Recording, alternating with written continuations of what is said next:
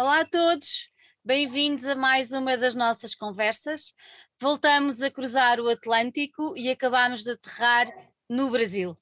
Uh, por lá tá, continua calor, mas o facto é que por lá uh, já não é verão, mas uh, voltámos ao, ao quentinho de, do nosso português com açúcar que nós gostamos tanto. E fomos desta vez ao Brasil para. Não vamos falar com uma banda, não vamos falar com um músico, saiba, mas já vamos descobrir isso tudo. Mas vamos falar com alguém que tem vivido e que tem dedicado grande parte da sua vida à divulgação da música e do underground brasileiro. Uh, neste momento temos connosco o Kaká. O Kaká é fundador e CEO da Chaninho Discos e eu, em primeiro lugar, eu quero agradecer-te o facto de teres aceitado o nosso convite para estar aqui e como eu digo a todos os nossos convidados, bem-vindo cá à casa, Kaká. Oi, Sandra. Olá a todos. Primeiro, muito obrigado aí pelo convite. É, eu estou em Belém do Pará agora, norte do Brasil, e só um detalhe: aqui é sempre muito quente. Não há diferença entre verão, e inverno, é sempre quente. É, é, Olha, que, que, que, inverno. que temperatura está aí hoje, Cacá? Que ah, temperatura? Ah, Aqui eu acho que deve estar uns 30, 32, 33, é o normal daqui, geralmente. Meu Deus! é bem quentinho, bem quentinho. É... Olha, diz-me uma coisa. Um, tu sempre estiveste aí? Essa sempre foi a tua terra? É, sempre, sempre foi a minha terra. Eu sempre. nasci aqui no... É, chama, a cidade chamada Nanindeu, é como se fosse uma, uma cidade satélite uhum. da capital paraense. E desde quando me entendo por gente, sempre estive aqui, nasci aqui, me criei, e é isso. Então agora vais-me explicar como é que uma pessoa nascida uh, nessa zona do Brasil se começou a, a interessar tanto por música e, e, especialmente numa onda mais underground, mais virado para o metal, para o punk, uh, como é que surgiu o teu gosto, como é que é a cena por aí, como, como é que isso tudo aconteceu? Então, é, eu vim eu vim entrar nesse circuito aí por volta de, dos anos, do começo dos anos 2000, uhum. é, ali por 2000, 2001. E aqui no, na, na capital paraense é conhecido como a cidade do Mosh. Belém tem uma cena que, que se arrasta há muitos anos já, desde o do começo dos anos 80, ali já, já tem um circuito aqui. Só que, assim, geograficamente é, é um pouco bem mais complicado que é a região sul-sudeste do Brasil, né? Então acredito que lá no começo era muito mais complicado, né? Não tinha internet, não tinha nada. Então, além de ser muito lento, era muito mais difícil do que nos dias de hoje. Mas existe uma legião de, de headbangers e, e, e pessoas que gostam de metal, apaixonadas pela, pela música, né? Extrema, heavy metal, punk, uhum. hardcore, que seja. E e aí a gente entrou, eu estou inserido desde o começo dos anos 2000, né? É, através de amigos, comecei a frequentar alguns shows underground e aí já, já me perdi ali por esse tempo e estou até hoje. É, a, gente, a gente fundou a Chaninho Discos em, no começo de 2008, uhum. né? E desde então a gente vem ajudando a fomentar a cena é, uhum. de metal, de, de punk, da, da, da, música pesada aqui desde dessa, tempo. Dessa zona. É. Olha, e diz-me uma coisa, o que é que vos levou, uh, tu estás a falar em, no plural porque és tu mais, mais José Lucas, não é? Vocês como que dividem um pouco a tarefa de levar a, a Chaninho para a frente, mas o que é que vos levou em 2008 a dar esse passo de, de ouvintes, digamos assim, de participantes até intervenientes na cena uh, do metal aí da zona. Ah, certo. Então, é, a Chaninho Discos, no, no, atual momento, comigo, né, Kaká, uhum. tem o José Lucas, uhum. que ele é booker agente também, e, e, mexe com a parte de, plata, da, de plataforma digital, das músicas, tudo mais, streaming, né? Agora entrou o Marcos, Marcos, ele mora no Rio, ele vai trabalhar extremamente só com bandas que desejam fazer turnê na América do Sul. E a gente tem alguns colaboradores aí que, que ajudam e somam na parte de edição de vídeo, design, é, enfim, tem a Nata, tem o Alcides, tem o, o Raoni, que na verdade são amigos próximos da gente que, que somam mais forte ali, sabe, para o trabalho da, da Xaninha acontecer de uma forma mais sólida. E respondendo a tua pergunta sobre como a gente se envolveu, é, eu vou falar por mim, Cacá, agora, né? Uhum. Que a Xaninho Discos, quando, quando rolou a ideia de, de fundar, era mais para, de repente, a gente criar nossas próprias oportunidades de, de fazer shows, de repente circular, porque como a gente é a gente via que muitas das bandas novas e, e, e, até no começo eu até tinha uma banda de grind também é, não tinha tanta oportunidade a gente começou a criar nossas próprias rotas no, nosso próprio esquema para para circulação só que o que aconteceu é que com o tempo a gente já estava fazendo isso com tanta frequência que outras bandas começaram a procurar a gente. E, e aí algumas bandas é, olhavam isso de uma forma remunerada, né? De repente uhum. a gente a gente receber para isso. E teve um tempo que que o fluxo estava bem grande, a gente já estava total envolvido com a Xaninho Discos, é, fazendo circulação de outras bandas, né? Com o tempo a gente aprendeu a se organizar melhor a gente a gente teve vários erros assim, né? Que a gente não, não conhecia o mercado como a gente conhece assim, nos dias de hoje e até friso que a gente sempre está aprendendo. Todos os dias a gente aprende, mas a, a gente tem uma experiência melhor nos dias de hoje para tentar fazer as coisas com o mínimo de erros possível. Claro. Então a gente tem uma tá numa caminhada, né? É, 12 anos e teve uma série de erros e, e acertando também e construindo junto, é, construindo laços com ótimos parceiros, como eu mencionei ainda há pouco, né? E, e circulando na América do Sul, no Brasil todo. Uhum. E nos dias de hoje a gente já está conseguindo ter um fluxo maior dentro do underground assim no, no mundo, né? No mundo. já faz turnês na, nos Estados Unidos, na, na Europa, Ásia. Então, dentro do underground, assim, a gente se, se sente super confortável é, dentro de, dessas rotas. Né? Dessas né? rotas. Bandas... Olha, tem, antes de avançarmos um bocadinho mais para descobrirmos um bocadinho mais sobre, sobre a Xaninho, explica-me de onde é que vem este nome, Xaninho Discos. Porquê Xaninho? Xaninho Discos, então. Eu venho de uma escola que é mais punk hardcore, assim, uhum. e, e, no Brasil tem muitas das bandas que elas usam muito termos sarcásticos, né? É, ironia, piada e tudo mais.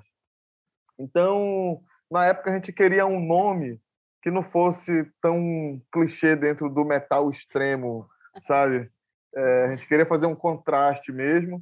E, e, e tem uma banda de, um, de uma cidade do Brasil que chama Vila Velha. Lá tem uma banda que se chama Conjunto de Rock Merda.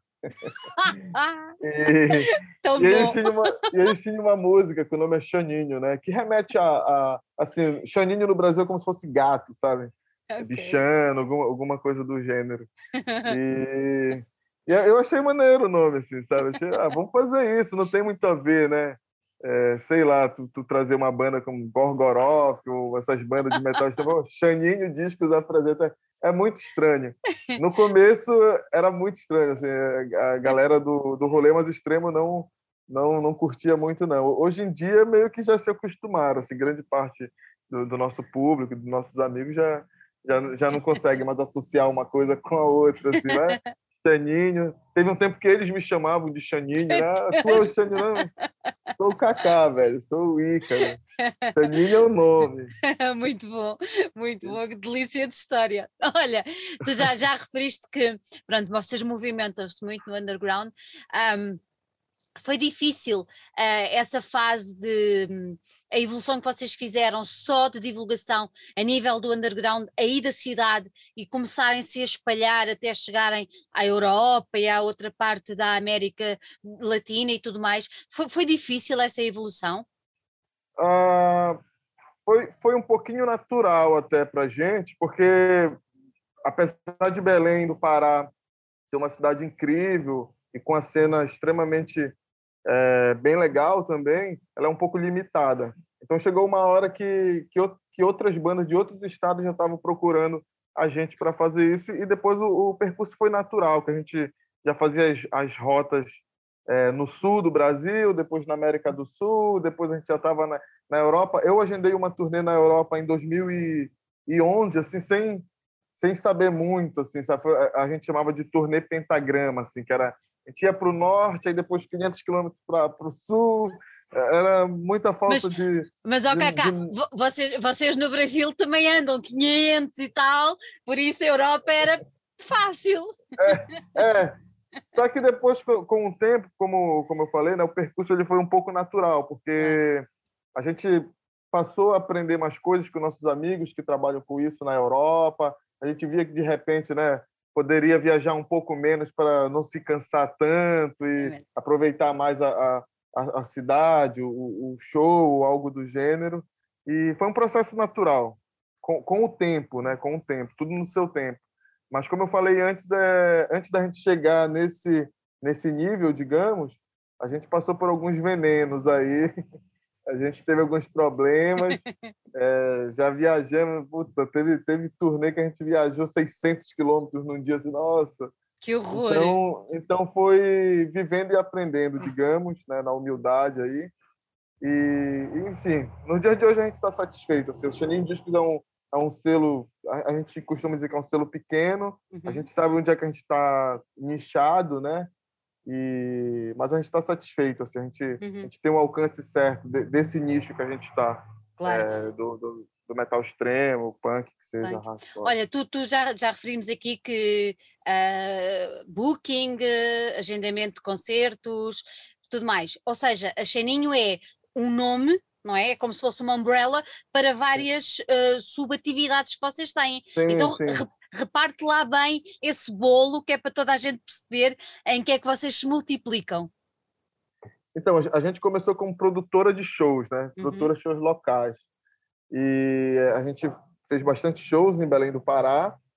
E, e aí depois a gente começou a mexer com turnês, né? Construir essas rotas é, era muito difícil, assim, tu, tu, é muito normal tu ver as turnês que vêm para o Brasil passar pela região é, sudeste, sul, centro-oeste e alguma das partes pelo nordeste, mas para o norte é mais complicado. Então, tá. no norte era muito mais difícil. A gente começou a criar essas rotas para, de repente, favorecer a gente, para o custo ficar mais barato, para coisas do gênero. Então, a gente fazia muita produção de show uhum. aqui em Belém. E com o tempo a gente começou a, a, dentro dessas rotas, construir nossas próprias turnês. Foi quando as bandas começavam a procurar a gente, a gente já fazia turnê no Norte, depois Nordeste, depois Sudeste. E com o tempo a gente começou a produzir os shows no Sudeste. E quando a gente é, passou a dominar, digamos, esse pequeno nicho que a gente via como funcionava, ter um diálogo com a própria casa de show, com a, a galera que faz as divulgações em cada cidade, a gente se deu conta que a gente pode fazer shows, na verdade, em qualquer cidade do mundo. A gente não vê muita diferença fazer um show em Belém e um show, sei lá, em Medellín, na Colômbia, é, desde que a gente tenha um bom suporte Claro. Uma, uma, boa, uma boa equipe, uma, sabe, para ajudar na publicidade, um suporte de, de, de, de rider técnico, né? Uma casa com boa estrutura. E, e, a gente se deu conta disso. Então, a gente veio por etapas. A gente uhum. começou a, como produtora de shows, depois começou a, a fazer booker, para construir essas, essas turnês, né? no Brasil, na América do Sul. É, a gente veio a, a fazer merchandising do nosso próprio selo, né? Então, a gente tem uma loja virtual também, que lá tu encontra é, o merchandising do selo e algumas bandas a gente começou a lançar e fazer a distribuição. Exatamente. Então, a gente, come... a gente põe isso num bolo só, mas na verdade veio por etapa, como eu te disse, né? Produtora de show, booker, loja virtual e uma editora de disco, né? Uma, Exatamente. Uma, uma, uma, espécie de gravadora. Exatamente. A gente tem, a gente tem uma, parceiros que fazem a nossa distribuição. Então, hoje em dia, a gente também já, já tem a parte de streaming, né? Que, que põe todas as plataformas digitais. E, na atualidade, a gente está com algumas bandas fazendo management, que é uma espécie de empresariamento, né? A gente, a gente já sabe que algumas bandas têm um potencial tão legal, tão tão maiores que a Chanine que a gente prefere pegar essas bandas e colocar em boas mãos, em, em gravadoras maiores e, e, e, assim elas poderem explorar melhor crescerem mais, não é? O, o, potencial delas. Então, uhum. a Chanine Discos é um, é um selo pequeno, mas a gente está bem é, a gente se encontrou, digamos, né? Dentro do underground, a gente a gente está satisfeito, está uhum. confortável. Olha... Mesmo com todas essas sub, é, com, sub... com as fatias. Sim, sim. Olha, diz-me uma coisa: o, o facto de vocês depois terem entrado na Europa uh, significou uh, um salto, digamos assim, para a própria Chaninho? Sim, sim. Tanto, eu acho que qualquer cidade, na verdade, fora de Belém, do Pará, já era bom. Para a gente já é muito satisfatório. Assim. Tem, tem shows, por exemplo, que a gente faz em São Paulo, né, uhum. né? É, e, e a gente olha assim não acredita. Assim, Pô, show maneiro, né? Tipo, cheio, com uma boa estrutura, com, com, com feedback muito bom. E, e é isso, às vezes a gente faz em outras cidades também, né? São Paulo, Rio, BH. Então a gente fica satisfeito. Eu acho que qualquer cidade que, que seja além de Belém do Pará, é a gente já, já, já é bom. Então a gente é, Europa, Ásia, qualquer lugar da América Latina, para a gente é, é, a gente fala que é uma irmandade, né? Só só muda ali a etnia, só muda as culturas, mas o, a intenção é a mesma, o amor do, do headbang é o mesmo. Assim. é... Olha, eh, diz-me uma coisa, vocês já programaram alguma coisa em Portugal ou não? Portugal. É... Não, não lembro agora, mas eu, eu já fiz turnês com o Holocausto Canibal de Portugal. Com o Zé é, Pedro, uma... sim, senhor. Zé Pedro, sim, a gente fez uma turnê com eles em 2014 no Brasil. E tem uma banda que a gente vai lançar agora, eu acho que é Revolution We, de thrash metal, uma banda de Portugal também. A gente, tem, a gente tem uma boa relação. Sempre escreve gente de Portugal, a gente é bem amigo do pessoal do, do Simbiose. Sim. É, a gente tem uma ótima relação assim com, com a galera daí. Eu não me lembro de ter agendado Aliás, eu não me lembro de ter feito uma produção assim exclusiva da Chaninho em Portugal, mas a gente tem um vínculo bom de agendar shows, de levar as bandas para os festivais aí. E, é, e, esse intercâmbio é bom, é bom, não é? Esse intercâmbio é Sim, muito bom. muito bom fala a mesma língua, claro. tá tudo em casa, é mais, né, é, mais fraterno ali, a, a galera chegando junto, é uma, uma harmonia a mais. Eu, eu me sinto super em casa aí em Portugal. É, eu acho que 2022 a gente tem turnê que vai passar por aí. Boa. E para mim é sempre da hora, assim. Tá Olha, diz-me uma coisa: do vosso portfólio há algumas bandas que tu gostasses de destacar ou não? É, Depende, né? Tem, tem, tem bandas que a gente só lança o CD, uhum. ou vinil, ou algo do gênero. Então, por exemplo, tem, tem bandas que a gente só faz a, o licenciamento no Brasil, né? Ok. A gente, por exemplo, na Palm Death é uma banda que a gravadora deles é a Century Media, mas a gente começou a fazer a licença do, do material deles aqui no Brasil. Então é como se fosse minha banda de cabeceira. Assim, eu é. adoro os caras na Palm Death. Mas tem diversas bandas aqui. Eu destaco aqui o Nervo Caos, que é uma banda que a gente faz booker. Uhum. É, trabalha como, como tour manager também deles. Eles já tiveram várias vezes em Portugal. E a gente sempre está em turnê pelo mundo. Aí é bem, bem maneiro estar tá com os caras. É, Hatful Murder, Mancha Cadáver. Estamos é, agora com o pessoal do Mutileito também. Breve Desecreito, que é a banda que ia para o Barrocelas. Uhum. É, espero ir ainda, vamos, vamos ver o que é que vai restar aí da pandemia. Vamos ver. E, enfim, tem uma dezena de bandas aí que a gente, a gente sempre gosta de destacar. É, todas. todas. Todas que estão com a gente, todas as bandas que conosco da Chorinha, por nós a gente destaca todas elas, porque por algum motivo é especial para a gente. Claro. Olha, um, quem quiser entrar em contato com vocês, como é que o pode fazer?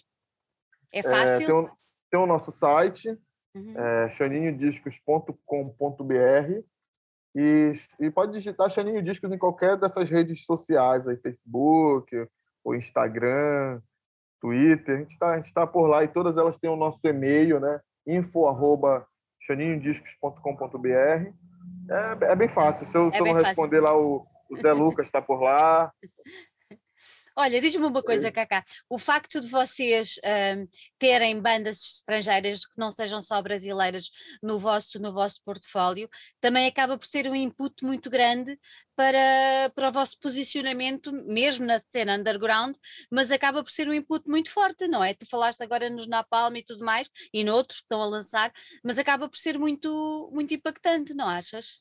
Sim, sim, é um impacto bem, bem, bem legal. É...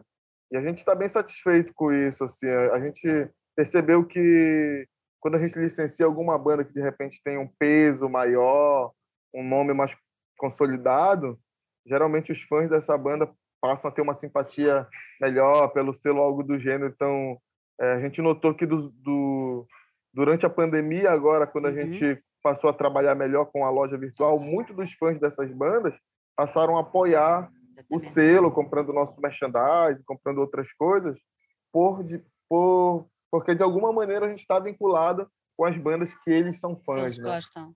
É, então, então para a gente é super importante isso também. E, como eu falei, a gente está satisfeito.